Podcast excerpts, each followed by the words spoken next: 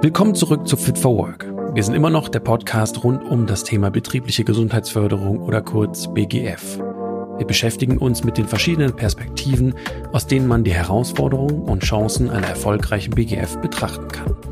Gäste und ihre Best-Practice-Beispiele aus der Praxis, Wissenswertes aus unserem Beratungsalltag oder Inhalte zu speziellen Themen wie die wissenschaftliche Perspektive des Themenkomplexes. Ja, und wir, das sind Robin Herrmann, Leiter der BGF-Akademie und Experte für die Themen Ergonomie und Bewegung. Und meine liebe Kollegin Jana Tedro.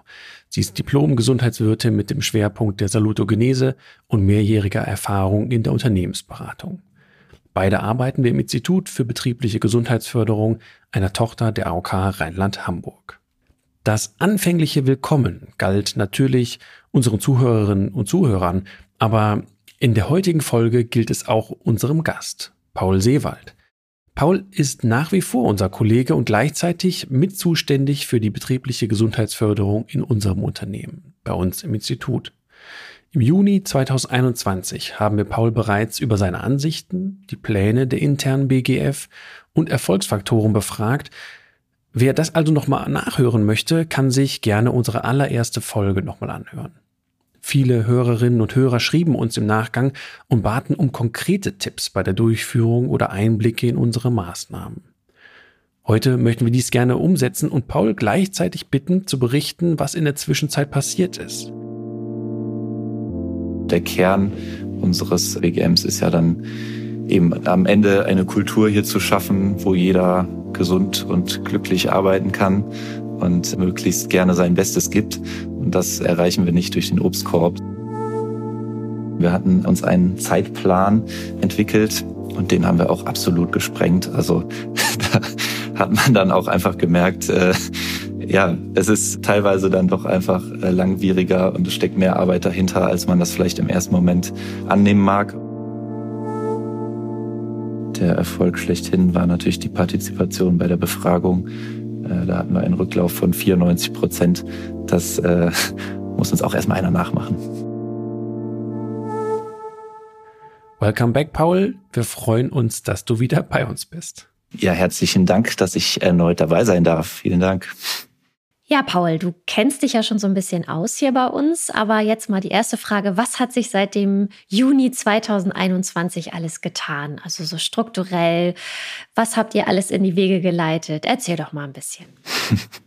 ja, so einiges. Also wir haben das habe ich in der ersten Folge ja bereits ein bisschen skizziert, unser internes BGF nochmal auf neue Beine gestellt. Das heißt, wir haben uns da nochmal neu strukturiert, haben einen Arbeitskreis gebildet mit äh, ganz vielen Kolleginnen und Kollegen, die sich da engagieren und darüber hinaus aber auch ein Steuerungsgremium nochmal auf übergeordneter Ebene implementiert, sprich mit äh, Geschäftsführung und eben Vertreter aus dem Arbeitsschutz, Arbeitssicherheit, Betriebsrat, so dass wir dann in der Runde auch wirklich beschlussfähig sind und dort dann die Dinge, die wir im Arbeitskreis besprechen und planen, auch nochmal rücksprechen können und so wirklich alle mitnehmen können.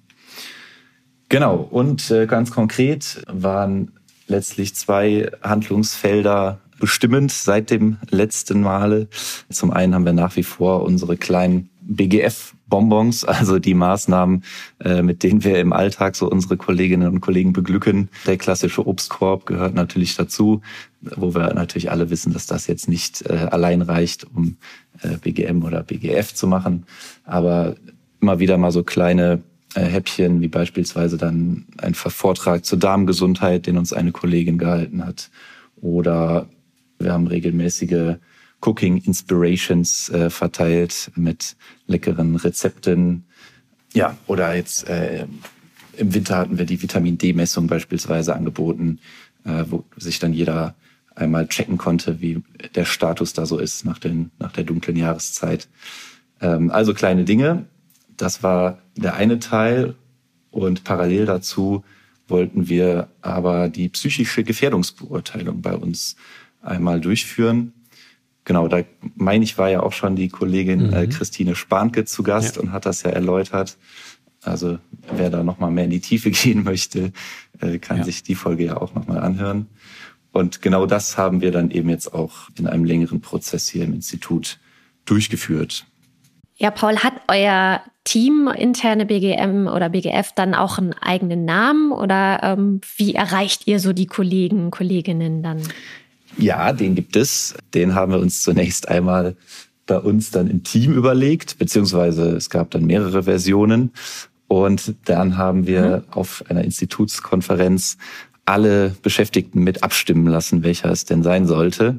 Ah. Und haben dann das Ergebnis BGF Gesundheit intern leben als ja, als Ergebnis rausbekommen, haben dann festgestellt, dass sich daraus, wenn man es dann abkürzt, auch BGF geil machen, machen lässt, was dann eine Kollegin äh, nach ein paar Tagen rückgemeldet hat. Das äh, hat dann irgendwie einen Nerv getroffen bei uns. Deswegen äh, ist dann meistens die Rede von BGF geil. Ich glaube, der Wiedererkennungswert ist auf jeden Fall da. ähm, das heißt, das nutzen wir intern und haben auch ein eigenes Logo dafür Sehr gut. nochmal kreiert. Das heißt, äh, für alle Maßnahmen, die wir durchführen, für jede jegliche Kommunikation taucht dann auch immer unser Logo nochmal mit auf. Das heißt, da wird dann auch nochmal differenziert und jedem hoffentlich sofort klar, äh, aus welcher Ecke jetzt gerade diese Nachricht kommt. Genau. Und beim Logo durften die Kollegen auch mit abstimmen? Oder? Ja, richtig. Ach, schön. Äh, ja, auch da durfte abgestimmt werden, richtig. Und Paul, du hast gerade schon gesagt, ähm, verschiedene Kommunikationswege. Also man sieht dann äh, den Namen und man sieht dann das Logo. Ähm, magst du mal erzählen, welche Kommunikationswege nutzt ihr denn überhaupt so allgemein? Also du hattest mhm. gerade schon mal gesagt, ähm, auf einer Institutskonferenz gibt es noch andere Kommunikationswege, die ihr benutzt? Genau, also grundsätzlich arbeiten wir bei uns ja mit MS Teams. Das heißt, da organisieren wir unsere Arbeit und dort gibt es eben auch einen Kanal zu BGF Geil.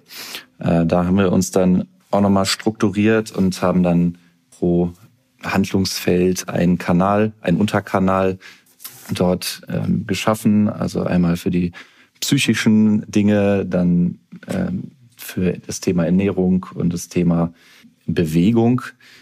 Da werden dann alle Neuigkeiten und alle Aktionen dementsprechend auch kommuniziert und beworben und da darf auch jeder mit machen und äh, jeder mitkommunizieren. Aber auch da haben wir dann schon äh, gedacht, das ist uns ein bisschen zu langweilig.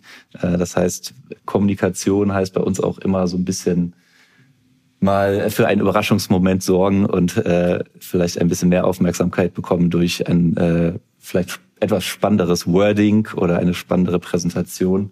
Das heißt, die Kanäle heißen dann auch eben nicht psychische Gesundheit, sondern heißt dann Kopfsache, äh, Gourmet Channel ist dann unser äh, Kanal für die Ernährung und Survival of the Fittest ist dann unser Bewegungschannel. Und Paul, hättest du sonst noch eine Idee für jetzt vielleicht unsere Zuhörerinnen und Zuhörer, die sagen, Teams nutzen wir jetzt vielleicht nicht und wir sind vielleicht auch noch nicht ganz so gut digital aufgestellt. Also nutzt ihr auch analoge Kommunikationswege oder läuft das alles digital?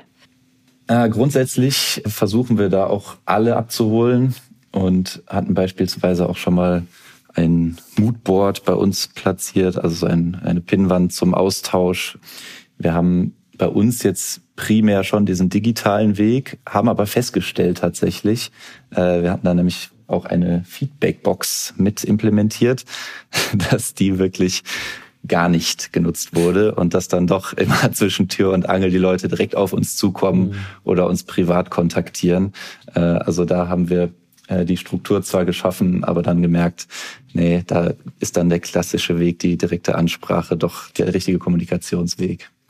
Das finde ich spannend. Ja, gerade wenn du sagst, äh, dass ihr was aufgesetzt habt, was versucht habt, gemerkt habt, nee, irgendwie kommt das bei unserer Belegschaft nicht an, muss man ja vielleicht auch so sagen, möglicherweise ist es bei anderen anders, anderen Unternehmen, aber bei uns nicht und finde ich schön, dass ihr dann da ja doch recht agil dann einfach gesagt habt, ja gut, dann machen wir halt doch einen anderen Kommunikationsweg.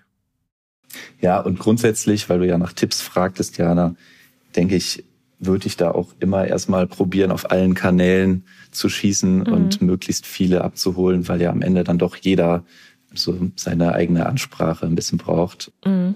Da merkt man dann auch äh, immer wieder mal, dass, dass es vielleicht den doch oder den einen oder anderen dann doch noch nicht erreicht hat. Das heißt, da sind wir auch noch nicht am Ende der Fahnenstange. Mhm.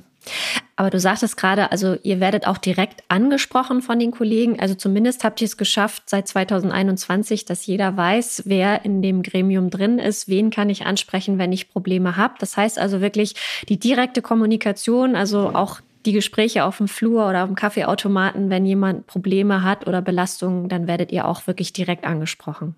Ja, durchaus. Also sowohl bei Problemen und Belastungen, aber auch bei Ideen, die es irgendwie vielleicht gibt. Äh, jemand hat einen interessanten Beitrag gesehen oder äh, eine, eine, tolle Idee, was man vielleicht noch anbieten könnte. Also das ähm, erleben wir schon so. Und mhm.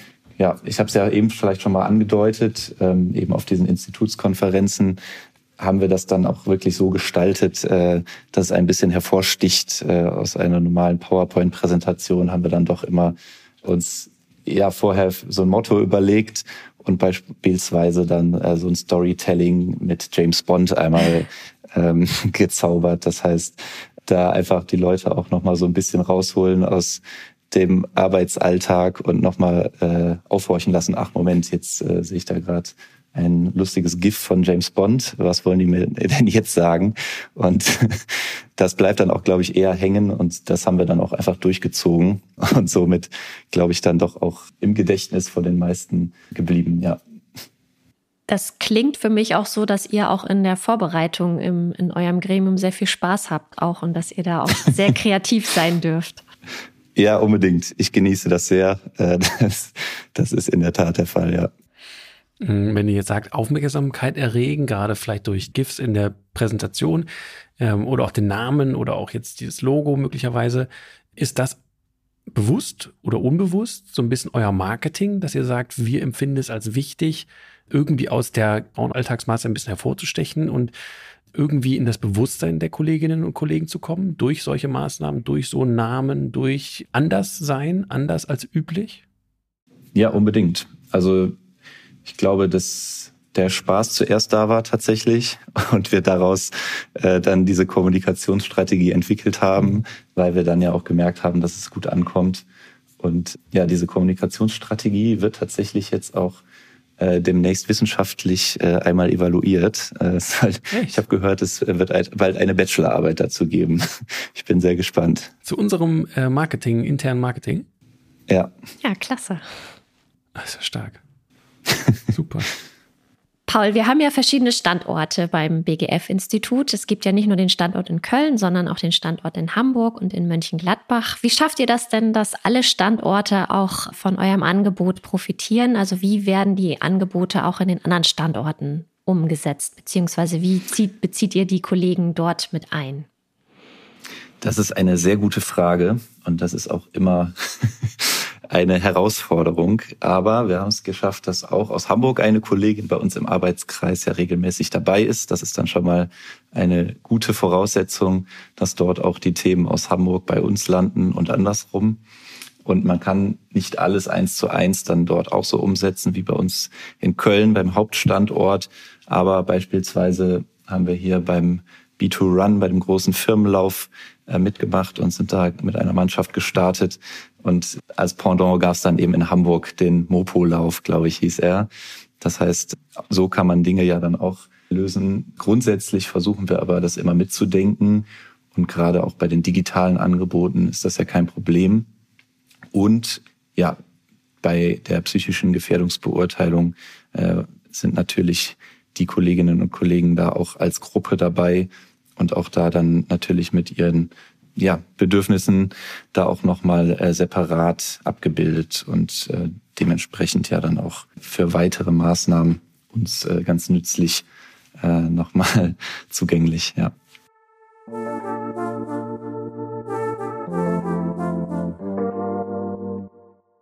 Paul, du hast es ja eben auch schon erwähnt. Äh, unsere Kollegin, die Christine Spanke, hatte es in, mal, in einer Folge schon erklärt, worum es genau geht bei der psychischen Gefährdungsbeurteilung. Ein Teil ist ja auch die Analyse von möglichen Gefährdungen. Habt ihr das Pflichtprogramm quasi mit dem Nützlichen kombiniert und habt das direkt auch genutzt oder wie seid ihr vorgegangen? Unbedingt. Äh, wobei ich sagen würde, dass unsere primäre Motivation gar nicht die Erfüllung der gesetzlichen Auflagen ist, sondern wir das wirklich auch tun wollten, um genau diese Analyse auch durchzuführen, um dann auch Maßnahmen abzuleiten. dabei war natürlich wichtig, dass wir dann auch die richtigen Gruppen bilden. Das heißt, uns war wichtig, dass wir dann auch nachher wissen, wie geht's denn beispielsweise aus unseren Assistenzkräften, auch im Vergleich zu den Beratern und Beraterinnen, die einen ganz anderen Arbeitsalltag haben, äh, so dass wir da erstmal die Gruppen differenziert haben, um dann äh, da auch die entsprechenden Ergebnisse zu bekommen. Genau, und das dann erstmal als Grobanalyse mit der Befragung. Die haben wir digital durchgeführt und auch da die Institutskonferenz genutzt und direkt das Ganze anmoderiert, erklärt und vor Ort dann quasi direkt auch Zeit gegeben, um den Fragebogen auszufüllen. Und dann im Nachgang war es uns aber auch wichtig, dass wir dann die Feinanalyse gehen. Das heißt, da war zum einen dann ein Maßnahmenplan pro Team vorgesehen. Das heißt, jedes Team hat die Ergebnisse bekommen und konnte sich dann damit nochmal auseinandersetzen. Und zum anderen wollten wir aber auch übergeordnet für alle Beraterinnen und Berater, für die Assistentinnen plus als dritte Gruppe dann auch die Leitungskräfte nochmal separate Workshops durchführen, sogenannte Ideenwerkstätten, wo wir dann nochmal in die Tiefe gehen und uns dann jeweils anschauen, wie sieht das Ergebnis aus, warum kommt das hier so zustande? Was steckt dahinter? Manchmal ist ja auch die Frage vielleicht so formuliert, dass dann äh, ein Ergebnis rauskommt, was vielleicht gar nicht als Belastung empfunden wird, sondern mhm. einfach nur ähm, den Alltag eben abbildet. Und das alles dann eben mal zu erfragen und gleichzeitig auch schon Ideen zu entwickeln, wenn es Belastungen gibt, wie man denen gut begegnet, an welchen Schräubchen man noch drehen kann, um die äh, Bedingungen da zu verbessern. Mhm. Mhm. Paul, du hattest gerade von Ideenwerkstätten gesprochen. Das ist ja so ein, so ein Begriff. Wie muss ich mir so eine Ideenwerkstatt vorstellen? So ganz praktisch. Was passiert in einer Ideenwerkstatt? Wie lange dauert das? Wer ist da beteiligt? Was stellt man da vielleicht noch für Fragen in dem Workshop? Magst du das mal ganz kurz erzählen? Mhm. Ja, also in der Ideenwerkstatt ist erstmal das Ziel, dass wir dort nochmal aus der Grobanalyse eine Feinanalyse machen. Das heißt, wir haben die Ergebnisse vorliegen aus den einzelnen Parametern, die dort abgefragt wurden und setzen uns dann zweieinhalb Stunden zusammen hin mit Vertreterinnen oder Vertretern aus der befragten Gruppe. Dann bietet es sich an, das Ganze auch extern moderieren zu lassen. Das ist immer ein Vorteil, wenn da jemand unbefangen ist und das Ganze dann auch ein bisschen äh, straighter moderieren kann. Mhm. Und dann ja, wird äh, priorisiert, bei welchen Handlungsfeldern äh, am meisten Gesprächsbedarf oder vielleicht auch Verwunderung oder vielleicht auch Belastung gesehen wird bei den Teilnehmenden. Und dann wird einmal überlegt, ja, wie ist denn dieses Ergebnis jetzt hier zustande gekommen? Und was steckt dahinter? Und welche Belastungsfaktoren stecken vielleicht auch dahinter? Und gleichzeitig dann eben auch direkt weiterschauen in Zukunft. Wie können wir das denn verändern, damit da in Zukunft vielleicht bei der nächsten Befragung in ein, zwei Jahren ein anderes Ergebnis rauskommt? Mhm. Also die Ideen bringen die Beteiligten dann selber mit. Ja, schön. Das finde ich, äh, das will ich nochmal unterstreichen. Ich glaube, das ist ein ganz wichtiger Ansatz, diese Eigenverantwortung von allen Beteiligten natürlich auch. Ne? Also ich finde, Unternehmen sind wichtig, dass sie die Struktur schaffen, dass sie den Rahmen schaffen. Und gleichzeitig spiegelt sich das ja auch ganz schön in dieser Ideenwerkstatt, einem unserer Analyseprodukte, die wir ja auch anbieten, ja wieder, dass die Beteiligten schon selbst auch mit überlegen müssen oder Maßnahmen sich überlegen müssen, was ist der Weg zum Erfolg? Und ich glaube, dass das ganz wichtig ist, was du gerade gesagt hast, ja. Ähm, Paul, wenn du das jetzt so beschrieben hast, dann klingt das ja im ersten Moment erstmal nach etwas, was ja schnell funktioniert, was schnell geht. Und gleichzeitig merkt man, dass das ja schon ganz schön viel Aufwand ist. So eine Grobanalyse, eine Feinanalyse, daraus die, die Maßnahmen ableiten, die passen und auf jeden Fall für ja die einzelnen Personengruppen passend sind. Mhm. Für mich sieht das so aus, als ob diese Bonbons, die du ja beschrieben hast, die sehr schön sind, aber ist das so ein bisschen Begleitmaterial, ähm, schön zusätzlich noch zu haben und vor allem auch sichtbar zu haben, weil diese Gefährdungsbeurteilung frisst wahrscheinlich viel Ressourcen, frisst viel Zeit. Und in der Zeit ist das BGF-Projekt möglicherweise gar nicht so sichtbar. Und in diesem Zuge sind diese Bonbons eben sichtbare Goodies, die man hat. Und das übergeordnete Ziel bedarfsorientierte Maßnahmen abzuleiten durch die psychische Gefährdungsbeurteilung, gebt euch dann aber die, ich sag mal, für die Maßnahmen, die wirklich relevant sind? Oder wie habt ihr das betrachtet? Unbedingt, das äh, würde ich auch so sagen. Also der Kern unseres äh, BGMs ist ja dann eben am Ende eine Kultur hier zu schaffen, wo jeder gesund und glücklich arbeiten kann mhm. und möglichst gerne sein Bestes gibt.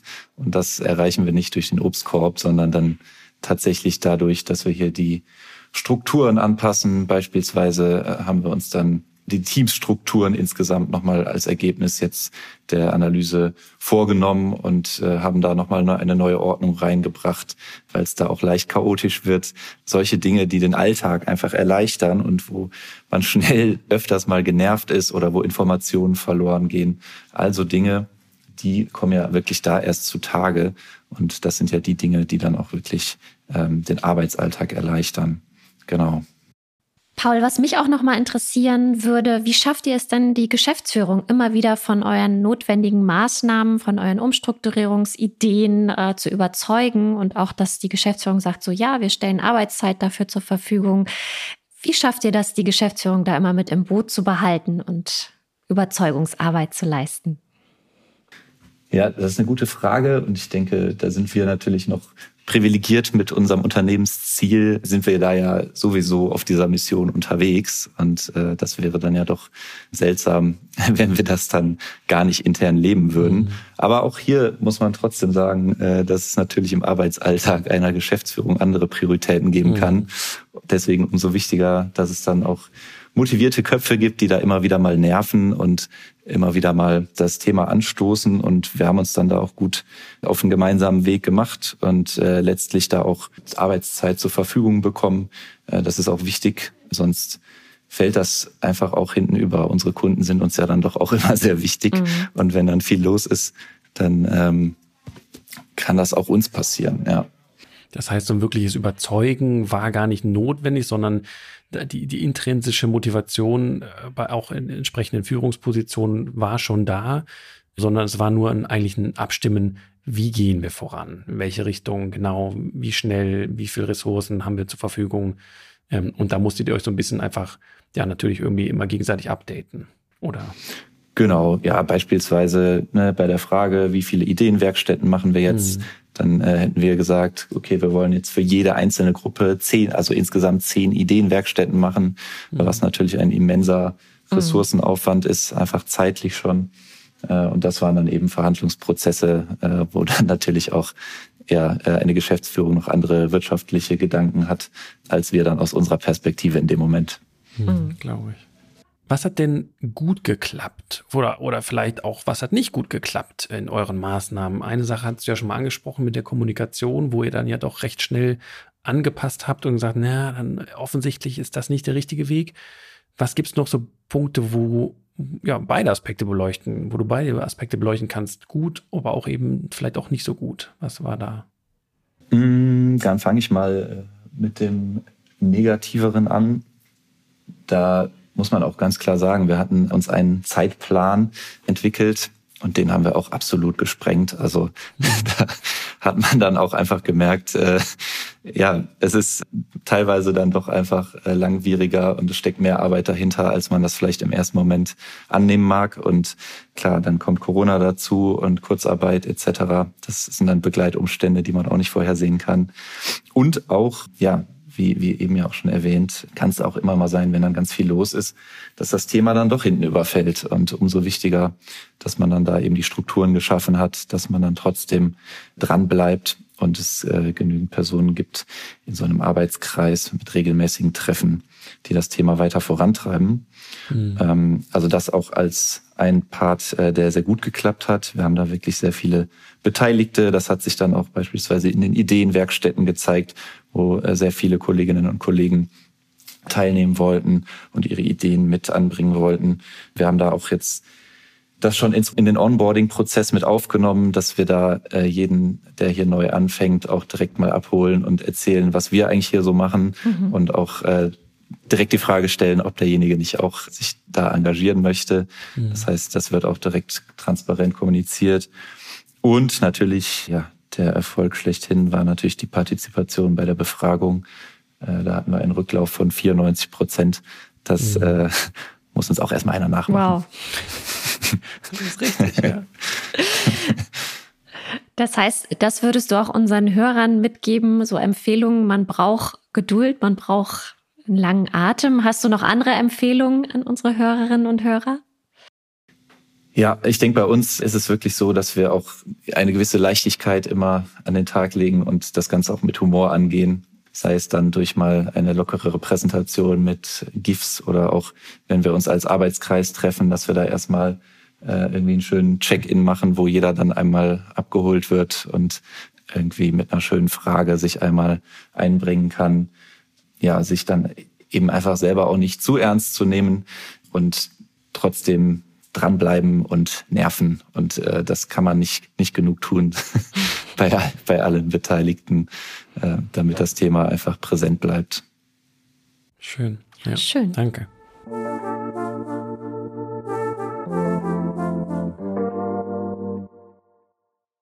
Paul, du kennst das ja schon, du warst ja schon einmal bei uns. Zum Ende unserer Folge fragen wir ja unseren Gast immer entsprechend drei Fragen und die würde ich dir auch gerne stellen mit dem Hinblick, was hat sich vielleicht auch verändert seit 2021. Ähm, ja, die erste Frage, was an deiner Arbeit im Bereich der betrieblichen Gesundheitsförderung hat dich am meisten verblüfft?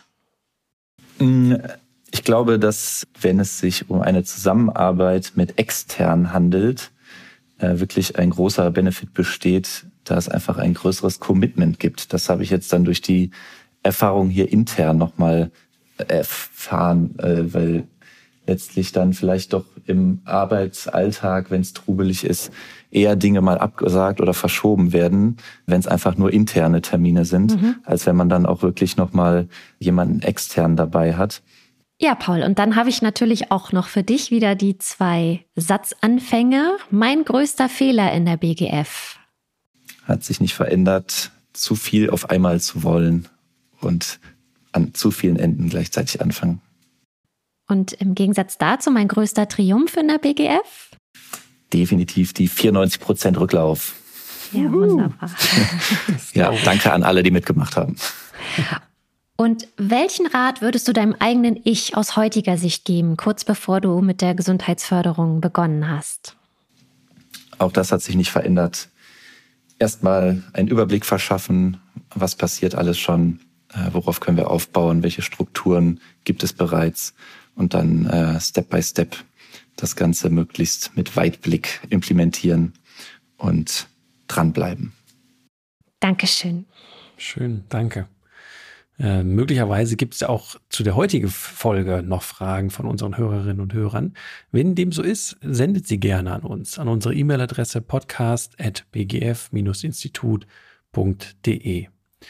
Und damit sind wir am Schluss angekommen, lieber Paul. Vielen Dank für deine zweite Teilnahme oder für deine zweite Runde hier bei uns bei Fit for Work. Ich glaube, heute sind nochmal sehr konkrete, sehr spannende Aspekte aufgenommen worden, die wir äh, natürlich gerne zur Verfügung stellen können, wo man sagt, vielleicht kann sich der eine oder andere etwas mitnehmen oder für das eigene Projekt übernehmen. Vielen Dank, dass du da warst. Auch von meiner Seite aus, vielen Dank, dass du da warst, Paul. Sehr gerne. Besten Dank für die Einladung.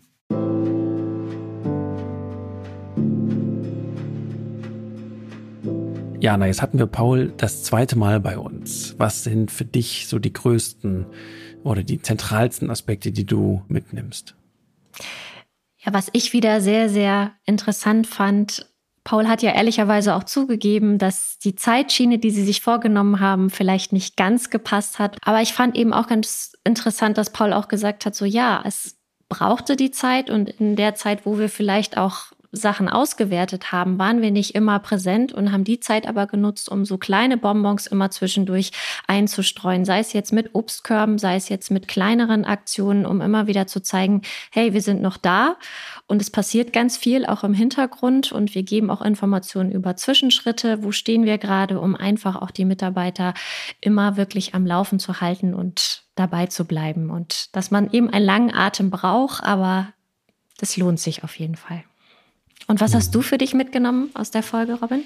Hm, ja, das, was du sagtest, das kann ich direkt unterschreiben. Finde ich auch super wichtig. Was ich auch sehr interessant fand, ist der Aspekt des Marketings, was Paul und seine Kolleginnen und Kollegen in dem Kreis sich überlegt haben. Also sprich ein eigenes Logo, ein Slogan, ein eigenes Begriff, den sie immer wieder auftauchen lassen und die Art, wie sie auftreten. Also anders als üblich. Und üblich ist ja in jedem Unternehmen anders. Sprich, das eine Unternehmen ist möglicherweise total förmlich, mhm. das nächste Unternehmen ist vielleicht total locker. Und da in dem Zuge anders zu sein, damit man auffällt, finde ich mhm. sehr wichtig. Und dadurch, denke ich, schafft man sich auch einen Wiedererkennungswert und die Kolleginnen und Kollegen, die davon profitieren können und sollen, ähm, denen fällt es vielleicht ein bisschen leichter, sich hier wieder ein bisschen zu öffnen. Ja, an dieser Stelle möchten wir uns auch wie üblich ganz herzlich bedanken fürs Zuhören, für die Aufmerksamkeit. Vielen Dank, dass ihr dabei wart. Wir freuen uns immer über Anregungen, über Fragen, über ähm, Sendungen oder per Mail an podcast.bgf-institut.de und freuen uns, euch beim nächsten Mal wieder begrüßen zu dürfen. Bis bald.